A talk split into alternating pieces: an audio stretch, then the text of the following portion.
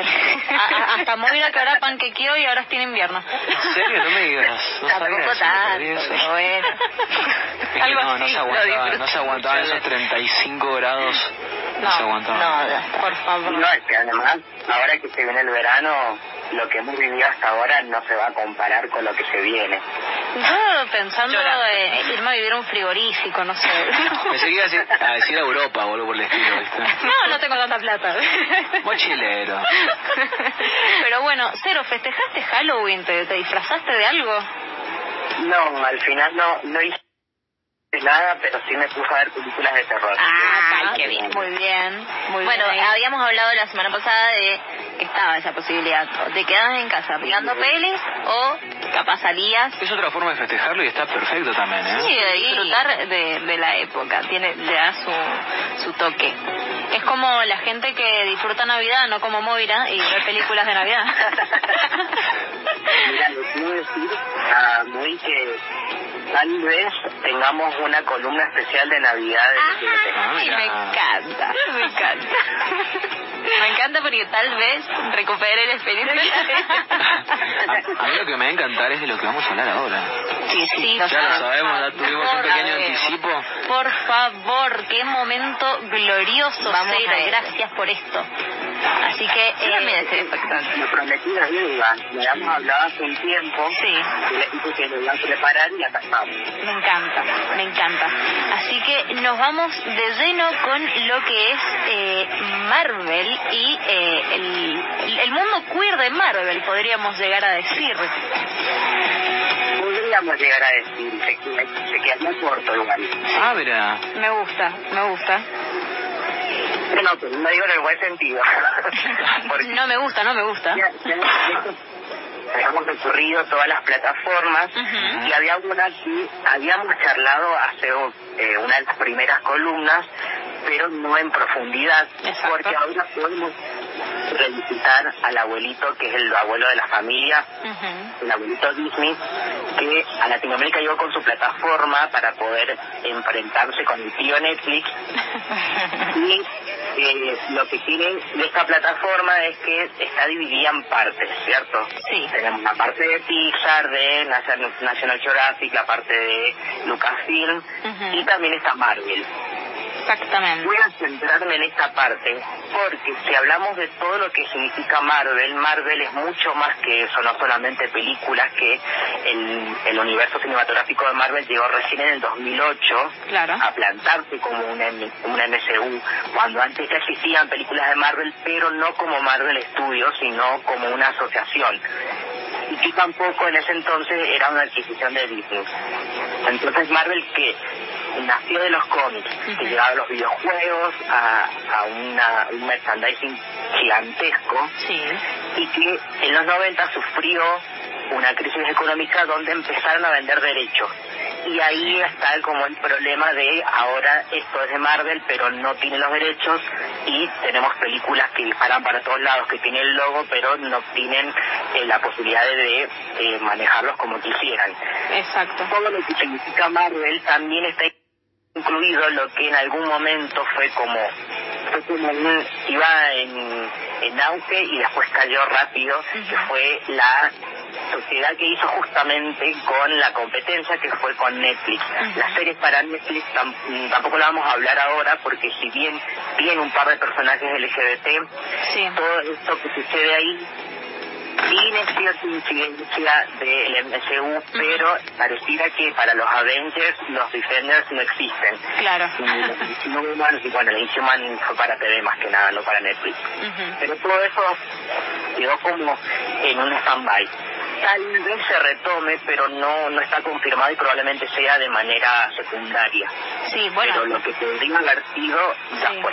De hecho, eh, se estuvo hablando mucho, bueno, todas la- las cuestiones que ya sabemos, todo el, el hype y, y las teorías conspirativas prácticamente alrededor de la próxima película de Spider-Man, donde, bueno, se- eh, una de las teorías era que iba a aparecer eh, Daredevil, que seguramente no va a pasar, pero ahora también está el rumor de que sí lo vamos a tener a Matt Murdock en la serie de She-Hulk.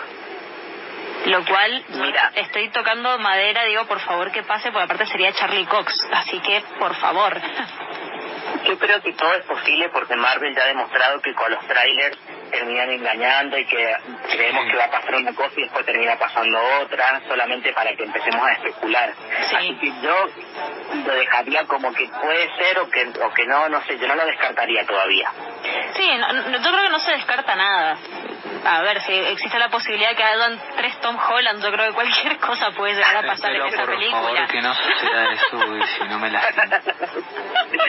bueno, justamente con ese lado es con el que menos vamos a hablar, porque Bien. pasó, por ejemplo, yo quiero concentrarme más en el MCU, porque si se trata de cómics, los personajes en los cómics han explorado mucho más a la comunidad LGBT, Sí, eh, cosa que en el MCU ha pasado, pero con un straight washing, con una una pantalla, un filtro diciendo vos sos de la comunidad, pero no lo vamos a dejar explícito. Vamos a darle el gusto a la, vamos a darle el gusto al, al público, pero hasta ahí no más, porque todavía tenemos que hacer plata en China y en China no les gustan estos temas. Ay, China, China. Siempre lo Pero mismo. pasa, pasa por ejemplo que bueno, eh, podemos tener desde personajes hasta eh, actores y actrices que pertenezcan a la comunidad. Ujú. Ahí me voy a concentrar en tres personajes importantes porque si no la columna va a ser muy larga. Ok. Pero les quería comentar, por ejemplo, si sabían que hay personajes que pertenecen a la comunidad LGBT que ya los hemos visto en las películas, pero que no lo han dicho de manera explícita que pertenecen. Porque es lo manifiestan en los cómics por, por ahora. No sabemos qué vaya a pasar después, porque tampoco es que lo hayan negado, sino que directamente sus personajes no se han centrado en intereses amorosos o en identidades de género. Sí, sí. Eh, por ejemplo, el personaje de Okoye en eh, Black Panther Sí. es un personaje que en los cómics, al igual que en las películas, está casada ella con, eh, em, ¿cómo se llama? Wakabi, Wakabi, algo así, que es el personaje que hace Daniel Kaluuya. Ajá. Pero en la película de Black Panther decidieron unir el personaje de Okoye con el de Aneka. Y Aneka, en los cómics, es la, la líder de los de las Dora Milaje Sí. y además ella tiene una relación con una de las de las eh, Dora Milaje que es Ayo. Ella es abiertamente lesbiana Ujú. en los cómics, pero Koye, al haber unido estos dos personajes en las películas, no sabemos qué va a pasar.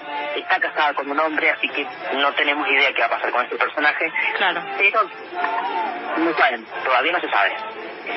Otro que pasa es el de, eh, bueno, en la película Thor Ragnarok, Sí. Valkyria. tenemos a dos. Sí, espera, la, la nota adelante. Perdón, perdón, perdón. un personaje Muy interesante que va a ser muy importante para la próxima de Thor, que va a ser Love and Thunder. Ujú. eh, y está interpretado por Tessa, Tessa Thompson, que la actriz, Exactamente. ella actualmente está mm, en pareja con Janelle Monet, con una actriz, cantante, es como, no hay mejor representación que Tessa para interpretar a Valkyria. Totalmente. Pero en esta película también apareció un personaje LGBT y no lo sabíamos.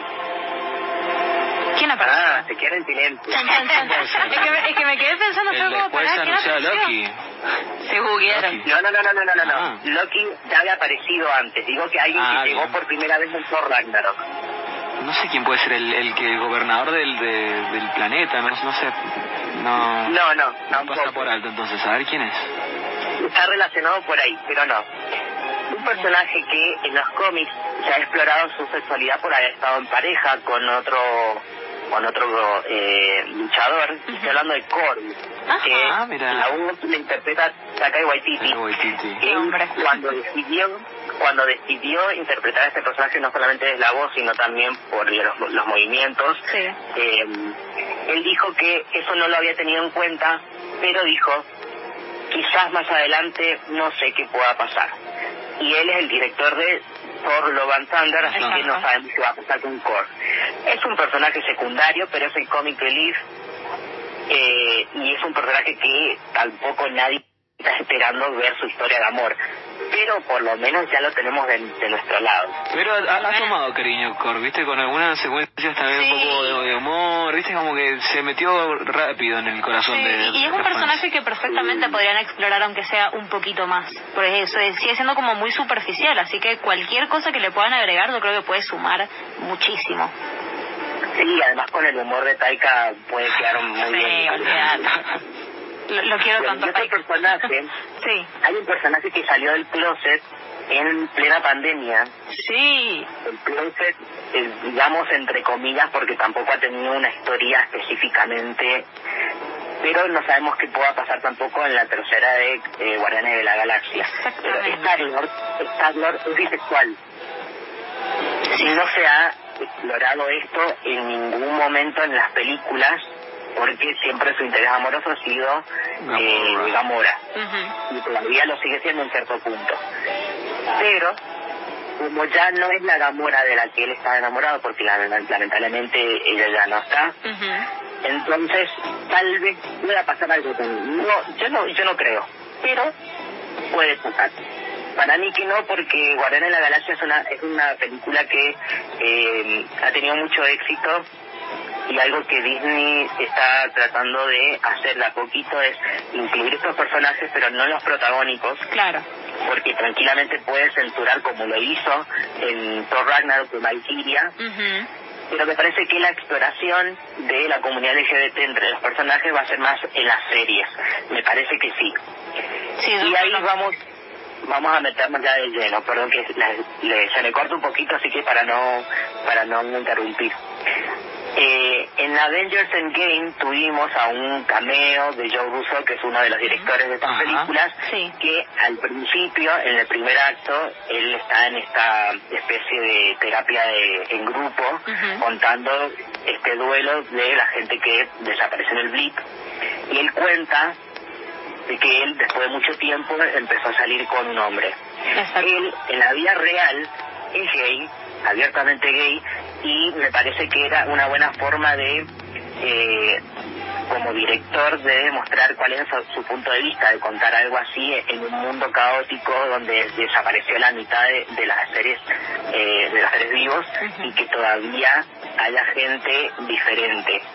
Eh, es un personaje secundario, es un cameo más, pero era la primera vez que aparecía de manera explícita que un personaje con un diálogo era algo así, y me parece interesante que se lo diga al Capitán América, porque eh, Chris Evans, o sea, primero eh, el Capi, que se lo, lo, lo acepta completamente y le dice, bueno, me alegro que hayas podido, qué sé yo.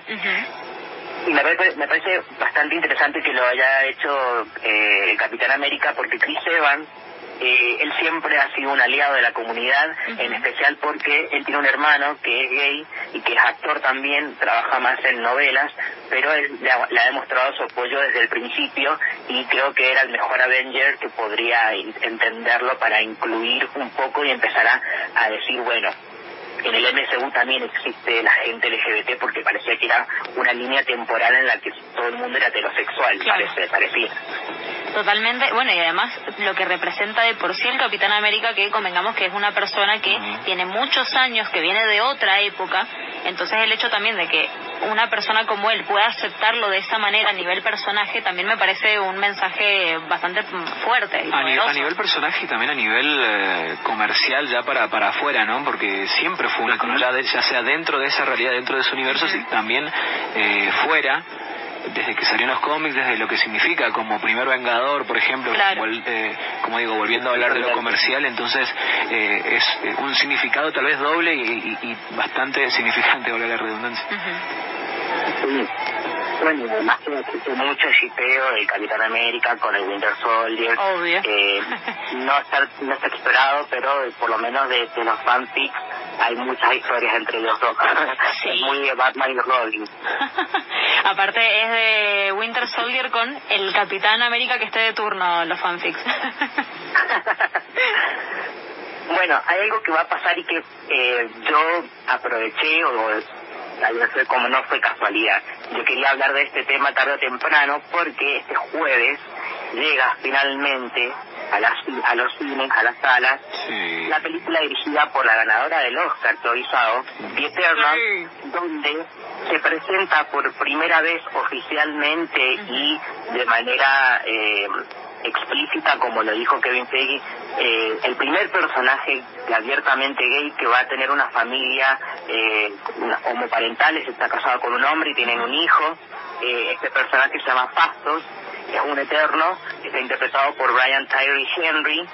Eh, lo interesante de esto es que si bien podrían haber dicho nada, la película creo que podría tener el mismo impacto. Sí. Pero, por lo menos para esta película han hecho algunos cambios con respecto al cómic que eh, lo que quieren es justamente tener una representación milenaria Ujú. que le dé mucho más sentido a todas esas deudas que venía trayendo, eh, o esas deudas que tenía Marvel con el público que estaba reclamando, porque primero que es el, el elenco eh, protagónico más diverso, tenemos Sí. personajes, eh, bueno, personajes y actores y actrices que tienen eh, diferentes etnias, diferentes países de orígenes. Eh, tenemos a una, por primera vez, una chica que es sordomuda, que ella en, en el cómic no lo es. Eh, bueno, Fastos en los cómics no se explicita de qué, cuál es su interés eh, sexual. Entonces, que lo hagan en esta película me parece muy importante porque me parece que esa diversidad va a ser una línea importante para esta película en general, eh, en particular, Sí. y lo que venga después de los, todos los personajes que vayan a relacionarse con los, con los eternos que eh, todavía no se sabe bien cómo van a explicar todo eso, pero creo que es parte de la gracia de querer ver una película de Marvel de personajes que no hemos visto hasta ahora. Totalmente, y bueno, además también que ya hemos estado viendo un poco lo, lo que han sido las críticas de Eternals, y está como bastante dividida, porque por un lado es eso, es, una película distinta que siempre se le ha pedido a Marvel que, que rompa quizás un poco con lo que hace siempre, y al mismo tiempo están como saliendo a matar a la película porque es distinta. Entonces, es como... ¿Qué, qué, qué quiere la gente? Hay dos cosas que también quiero eh, mencionar de esta película que se va a estrenar, Los Eternos, The Eternals, que es, primero que nada, que tengamos en cuenta que la directora, Chloe Zhao, eh, fue, o al menos no es bien recibida tanto ella como sus obras, en China. To- Totalmente. Podemos decir que esta película no se va a, reci- no, no se va a estrenar allá, lo cual también in- eh, implica una taquilla enorme Sí. para Marvel que no, no va a tener en esta ocasión. Y también otro dato y otra digamos otro aspecto en los que va a aparecer o va, va justamente a apuntar esta vez también esta película es que por ejemplo destacaban mucho eh, el hecho de la primera escena sexual Es algo para nada menor en la cual esta película está dando, por así, por así decirlo, rompiendo varias cosas que antes no tenía ni siquiera permitido tal vez el mismo Marvel en sus películas, ¿no? Desde la dirección, desde lo que vos decís también los personajes, las escenas en este momento también que, que mencionó, entonces puede presentar bastantes. Fue muy golpeada por la crítica esa también esta Sí, sí, película, sí. ¿eh? Así que nada, la vamos, la vamos a ver, al menos vamos a intentar verla el jueves en su estreno. ¿Vos estás interesado en ir a verla tal vez? ¿Cero? ¿Ya tenés la entrada tal vez? Todavía no, pero voy a tratar de ir, no sé si el jueves porque curso. Pero trato de ir siempre cerca Cuando está porque facultad. no quiero comer después los spoilers. claro. Sí, no, yo el- Bueno. el, jueves es un día laboral muy complicado, pero yo voy a hacer todo lo posible para ir al último, a la última función, 10 de la noche ahí, Eh, viendo Eternals. En Cinemark están agotadas 22, 30 horas. Ok, entonces Bueno. debe ser el viernes. Dato. Esa ha sido una estrategia, me parece, porque si no van a poder conquistar a China, dijeron, bueno, conquistemos al resto del mundo. Ah, mira, de una, es verdad. Y al menos, bueno, que en cuanto a críticas todavía no le va muy bien, pero yo creo que que, que, que, que sí, al menos los críticos que nosotros conocemos un poco más populares o Sí. que vemos en YouTube, dicen que la crítica que vemos en Rotten Tomatoes, por ejemplo, nada que ver con la película y no la apoyan para nada. Totalmente. Eh, no dicen que es la peor, tampoco la mejor, pero que es una buena película de Marvel. Yo voy a dejar mi opinión al final de la columna. Bien. Bien. me gusta. Pero, bien, quería, bien. quería redondear un poquito para que no se nos haga muy largo. Pero bueno, ya, perdón que les interrumpa. No, Digamos, por favor. habías nombrado a Valkyria, Sí. que es un personaje que se va a explorar un poco más en la próxima película de Thor, pero ya ella tenía, primero, que tuvo una historia, desde los cómics sabemos que ella tuvo una historia con una chica que eh, cuando en la película vemos que ella tiene un flashback recordando cuando Hela derrotó a las Valkyrias, Ujú. eh, ella está llorando y en realidad no está llorando solamente por haber sido derrotada, sino porque perdió a su amada, porque fue asesinada por Hela. Y en la película esto no se no se explica porque no dicen, no dicen el nombre nunca. Y además hay una escena que fue eliminada, Sí. fue censurada, que todo el mundo la comentó de, de que Valkyria todavía estaba, eh, o sea, que ella todavía se estaba relacionando con mujeres. Pero en la película estrenada en cines no se vio esto. Y es lo que más se reclamó de parte de los fans porque decían, bueno, pero ¿para qué la filmaron si no le iban a mostrar? Exacto. Es algo que van a tratar de solucionar probablemente en la próxima película. Esperemos que así sea. Eh, ¿Cómo? Eh, No, que sí, que esperemos que así sea porque eh, eh, aparte es algo, además de toda la cuestión no de eh, la representación, sigue siendo una característica bastante importante del personaje de por sí, entonces es como Sí, hay que mostrarlo. además del primero. El Exacto. primero entre comillas igual, porque les quiero contar que hay personajes que hemos visto en diferentes películas, no del MCU, pero que ya fueron presentados y que tal vez puedan retomarse ahora que se están cruzando todas las, la- las realidades, las líneas temporales, Sí, y que pertenecen a la comunidad, pero que también en estas películas no se exploró mucho o nada. bien. Uno, por ejemplo, y que también tuvo muchos reclamos fue Mystique en, en Los Mutantes. Ujú. Mystique es un personaje que ha tenido eh, principalmente relaciones con mujeres, con, con Destiny más que nada. Sí, Eh, otro que salió del closet hace un par de años, que fue Iceman, que en la primera, la primera trilogía del 2000, él tenía como interés a Rose, pero el personaje en los cómics eh, exploró un otro lado, bien. eh, incluso hasta salió del closet desde su identidad de género como queer, no solamente se conoce como hombre gay, sino queer como que no me etiqueten porque yo puedo ser todo si quiero, Excelente. y eso no había pasado hasta el- hasta ese momento. Y me parece que era muy importante porque los mutantes vienen a representar mucho a la comunidad LGBT son personajes marginados discriminados por la sociedad que por ser diferentes eh, hasta incluso eh, sufren mucho desde la política y que eh, son súper representativos para la comunidad. Entonces, ahora que está la posibilidad y casi confirmado de que van a llegar al MCU, estaría buenísimo que lleguen por ese lado también desde la diversidad. Totalmente de acuerdo. Y además porque hay otros personajes que no los hemos visto nunca y que son, por ejemplo, eh, estos son de los nuevos mutantes, pero Star y Rictor que tienen una relación, Ujú. eh, Northstar que fue el primer personaje abiertamente gay en los 90 y que fue muy repudiado en un principio, pero hoy se lo recuerda como el primer personaje gay de, de Marvel. Y hay un personaje muy importante que tiene dos películas como protagonista y que ya se confirmó que va a meter la nariz en el MCU, que es Deadpool. Sí. Deadpool es pansexual y tiene cierta fijación por Spider-Man, Sí, no. pero él hasta ahora en las películas lo hemos visto con un interés amoroso por una chica. Sí. Tal vez esto cambie más adelante porque se decía, por lo menos dijeron que su pansexu- pansexualidad no se había eh, negado en las películas, sino que él estaba enamorado de alguien ya. Eh, pero que tal vez se pueda explorar en las próximas intervenciones de este personaje. Totalmente, que bueno, además, y obviamente no estaba explícito, pero en lo que es el arte de los créditos, por lo menos de la primera, eh, se puede, algunos de los dibujos que se van viendo que supuestamente ha hecho Deadpool, eh, se lo ve en un momento que está como enamorado de Spider-Man, que es bueno, es una de las cosas más importantes de- de- del personaje de por sí. Bueno, todos también los cómics que han salido de Deadpool y Spider-Man que son espectaculares, lo, lo, lo super recomiendo. Eh, entonces, bueno, sería eh, y aparte que es un personaje que que no, no, no, sorprendería quizás hay otros personajes que los han ido encarando quizás por un lugar por más de que no se haya explorado su sexualidad quizás puede resultar un poco más no sé si extraño quizás no, no, no tan esperable pero en Deadpool no hay manera de que no, no pertenezca a la comunidad por cómo se lo, se lo ha mostrado siempre en las películas de por sí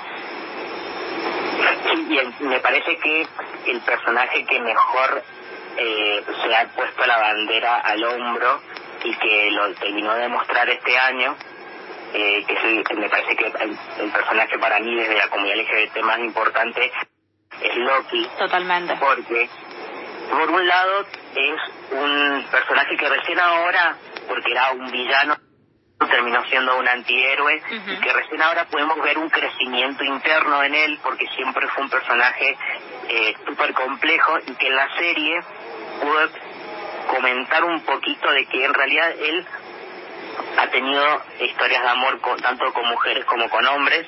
Lo dijo en una pequeña un pequeño pequeño diálogo pero el actor que lo interpreta Tom Hiddleston él dijo sabiendo eh, siendo consciente del origen de este personaje desde los cómics y desde la mitología nórdica que también fue explícitamente así Exacto. que Loki él siempre desde un principio, desde el momento en que empezó a, personificar este personaje, lo interpretó como bisexual. Entonces, mm, cuando toda esta gente que empezó con la polémica de la serie decían, oh, ahora Loki lo van a servir, en realidad siempre lo fue, nada más que nunca habían tocado ese tema. Y otra cosa que me parece que tiene mucho sentido y que le da un mejor eh, concepto a lo que es la, el género fluido, es que Loki, a través de la magia y todo lo que aprendió de su madre, él, a diferencia de Mystique o de los Skrull que cambian de forma también, él se mete en la piel de otras personas, no importa de qué género, creo que tiene que ver más que nada por el hecho de que él es esas personas también. Él le da ese toque de Loki a cada persona que, que se cambia su cara, porque él puede ser hombre, puede ser mujer, puede ser eh, un intermedio, puede ser todo lo opuesto, y él sabe cómo personificarlo porque es como se siente, y esa fluidez que él tiene se, se nota mucho, más que nada en los cómics, y tal vez se puede explorar ya que hay confirmada una, una segunda y tal vez una tercera temporada de la serie. Le fue bastante bien, y, y a mí creo que ha sido por lo menos de manera personal uno de los personajes más interesantes de lo que pueda llegar a ser eh, como personaje LGBT en, en, Marvel. Totalmente, sí. Eh, Aparte que tanto él como Sylvie, eh, los dos, al mismo tiempo como que confesaron, no no, no confesaron, pero sí se, se, quedó explícito que ambos personajes eh, son por lo menos bisexuales y bueno y en el eh, cuando podíamos ver los créditos de Loki ahí figuraba que su género era claro. Entonces, sí, la verdad que es, creo que un personaje que, que personifica, valga la redundancia, muy bien a todo lo que es la comunidad y ojalá que se le pueda dar eh, mucho más, más crecimiento a este aspecto porque, como decías recién, es una parte imprescindible del personaje no solo en los cómics, sino en la mitología nórdica. Eh, Loki es quien quiera ser, básicamente. Así que la verdad, cero espectacular tu columna. Yo, nada, no sé, estoy de, pie emocionada. Ha sido. están llorando las lágrimas. No, no, no, no, no. mi, mi, mi favorito hasta el momento. cerrando la idea, eh, hay personajes que eh, son muy posibles de que aparezcan más que nada en las series porque ya se han confirmado la producción de muchas series que van a estrenarse en Disney Plus. Y creo que estos personajes, o tengo la esperanza de que lleguen porque es muy posible que aparezcan. Eh, no creo que sea el caso de la hija de Vision Viv, que ya tuvo un interés eh, ya dos veces con personajes femeninos y uno de esos fue Kate Bishop y vamos a ver por primera vez el 24 de noviembre. No queda nada. Y otro personaje es, por ejemplo, Miss América, eh, América Chávez, es una es un, primero que es un personaje latino eh, que es eh, bisexual, pero siempre ha estado más interesada por mujeres y que ha estado relacionada con eh, Daken, que es de origen asiático, hijo de Wolverine, y que también es bisexual. Otro que es bisexual es Spear, eh, uno de los hijos de Wanda, pero eh, me parece que la historia más importante y más interesante y que le conviene a Marvel explotar aún más va a ser la de Wiccan con eh, con Hulkling, que es el príncipe de los de los eh, entre Kree y Skrull, que va a formar parte probablemente de la historia de la serie eh, Secret Invasion, y que en los cómics se casan en los cómics se casaron, fue el primer casamiento gay en, en los cómics de Marvel, entonces les conviene incluir un personaje, estos personajes que son muy importantes. Totalmente, sí, y más para, el, donde lo están apuntando a, todo el universo. Sí, y algo que falta muchísimo todavía, que si recién ahora en el 2021 se va a hacer una película con un personaje gay, imaginen hablar de la comunidad trans en, en Spider-Man Far From Home hay un cameo de un actor que es trans, pero que creo que casi ni diálogos tiene, que se llama Zach Barak, que yo no me acuerdo de haberlo visto, busqué las fotos y vi que sí, que está ahí, pero no es un personaje que ni siquiera aparece en los cómics. Pero sí hay un personaje en los cómics que es trans y que eh, pertenece a, distintos, se ha cruzado con diferentes personajes de Thor, que es Cera, y que eh, no sabemos si va a aparecer en Love and Thunder, pero es un personaje que hizo la transición dentro de los cómics y que vendría a llevarse un público gigantesco si lo llegan a incluir porque para elenco tienen un montón de actores y actrices que podrían interesarse en este tipo de personajes y que todavía no pasa en el mundo de los superhéroes. Estaría buenísimo que pase, pero bueno, hay que esperar porque todavía no tenemos ni el primero, faltan cuatro días todavía. Claro, sí, hay, hay, que ir eh, pasito a pasito, pero yo creo que que eh, Marvel va a terminar eh, animándose y dando la, representación que podemos notar en los cómics también la vamos a tener en, el MCU. Así que, Cero, querido, te dejamos espacio para que digas dónde te podemos encontrar. Dale, bueno, nos pueden encontrar en arroba monstruos del closet, donde pueden encontrar subida esta columna y así pueden encontrar también eh, los podcasts y spin-offs que hacemos en Cine, eh, el y bueno, como dice, seguirán cositas, así que cuando pueda confirmarlo lo voy a confirmar porque si no me van a matar. Bien, vamos a esperar entonces a, que puedas tener la, la confirmación. Y Marcelo, eh, Marcelo siempre quiere decir una cosa. Sí, por supuesto, estaba esperando mi espacio. Que todo el contenido de cero, tanto como Monstruos del Closet y todo el contenido que también pasa por acá, lo van a agradecer porque eh, los cafecitos, en el caso de que eh, puedan darles un cafecito que nunca están de más. Nunca están de más. Cero, ha sido un placer. Un gustazo como siempre, querido Cero. Nos vemos, nos escuchamos el lunes que viene. Excelente. ¿Cuándo nos vas a visitar, por favor? Claro, ¿cuándo vas a venir acá al piso? Cuando me inviten. Ah, siempre te invitamos. Ya está, es oficial. Bueno, esperamos el próximo lunes. El, lunes te queremos acá sentado.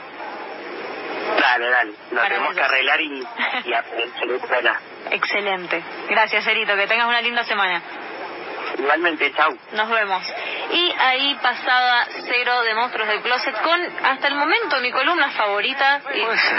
Por favor, era obvio. Se cerca los, los top 3 o 4 que tengo de las columnas de Cero. Yo están número uno indiscutido, así que ahora vamos a escuchar un poquito de la tanda y ya venimos con más Transcinefilo.